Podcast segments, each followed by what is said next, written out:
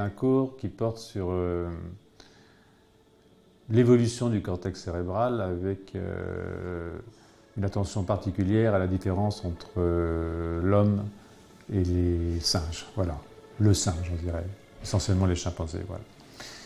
Nous sommes des animaux, bien entendu, mais nous ne sommes pas des singes. Donc la question c'est pourquoi nous ne sommes pas des singes, pourquoi les singes ne sont pas des humains, quelle est la différence au cours du développement. Qu'est-ce qui fait qu'on a un plus gros cerveau? La question reste ouverte. Si nous étions des, primates comme euh, les autres, dans la mesure où il y a une relation de proportionnalité entre le corps, la taille du corps et la taille du cerveau, nous devrions avoir un cerveau d'environ, à tout casser, 500 cm3. D'accord? Donc, euh, euh, comme je dis souvent, nous avons 900 ou 1000 cm3 de trop. Et ces 1000 cm3, ils ne sont pas placés n'importe où, ils sont placés dans des aires qui sont extrêmement importantes euh, sur le plan cognitif. Et ce qui fait que malgré les soi-disant 1% de différence entre le génome du chimpanzé et celui de l'humain, d'ailleurs ce n'est pas vraiment 1%, c'est plutôt autour de 6%, euh, c'est du fait de l'endroit où les mutations sont tombées et les différences, euh, où les différences existent, les conséquences sur le plan physiologique et sur le plan cérébral sont absolument énormes. Ce qui fait que nous sommes comme sortis de la nature. C'est-à-dire que par nature, puisque c'est des événements génétiques et des événements de ce genre, euh, euh, nous sommes séparés de façon quasiment abyssale des autres animaux.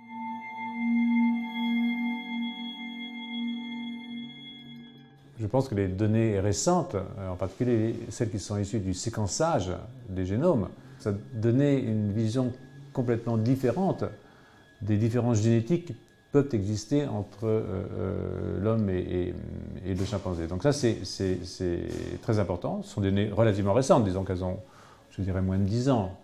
Ce qui permet de reconsidérer ces différences génétiques, euh, parce qu'il n'y a pas seulement uniquement les mutations ponctuelles, c'est-à-dire je change une base A en T, par exemple, ou A en G. Il y a aussi euh, des délétions, des duplications. Donc en fait, on a une vision aujourd'hui du génome qui est complètement différente, je dirais, de celle qu'on avait il y a simplement 10 ans. Et ça, ça révolutionne notre idée euh, de l'évolution.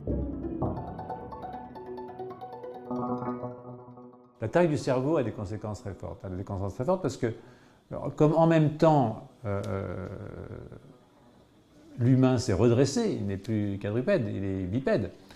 Euh, euh, pour des raisons qui sont probablement liées aussi à des mutations, euh, et peut-être à des mutations assez proches de celles qui ont augmenté la taille du cerveau, eh bien, ça donne des contraintes, si vous voulez, à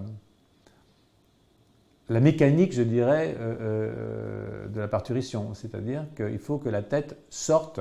Si la tête est trop grosse et si l'animal est bipède, le conduit est plus étroit et ça peut ne pas sortir.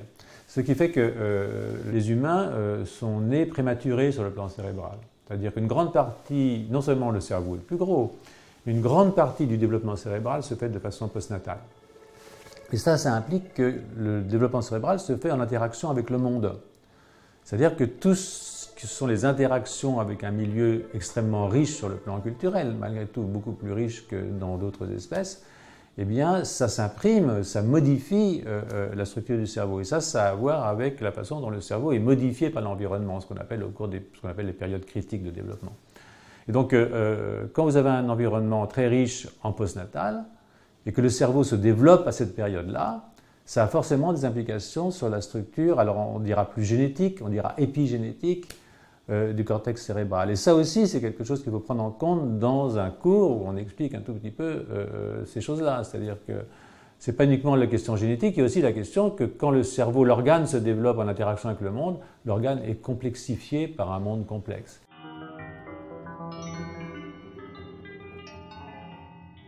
De, plus en plus d'idéologues, hein, c'est quand même ça qu'il faut dire, qui veulent absolument effacer la frontière entre les humains et les autres animaux.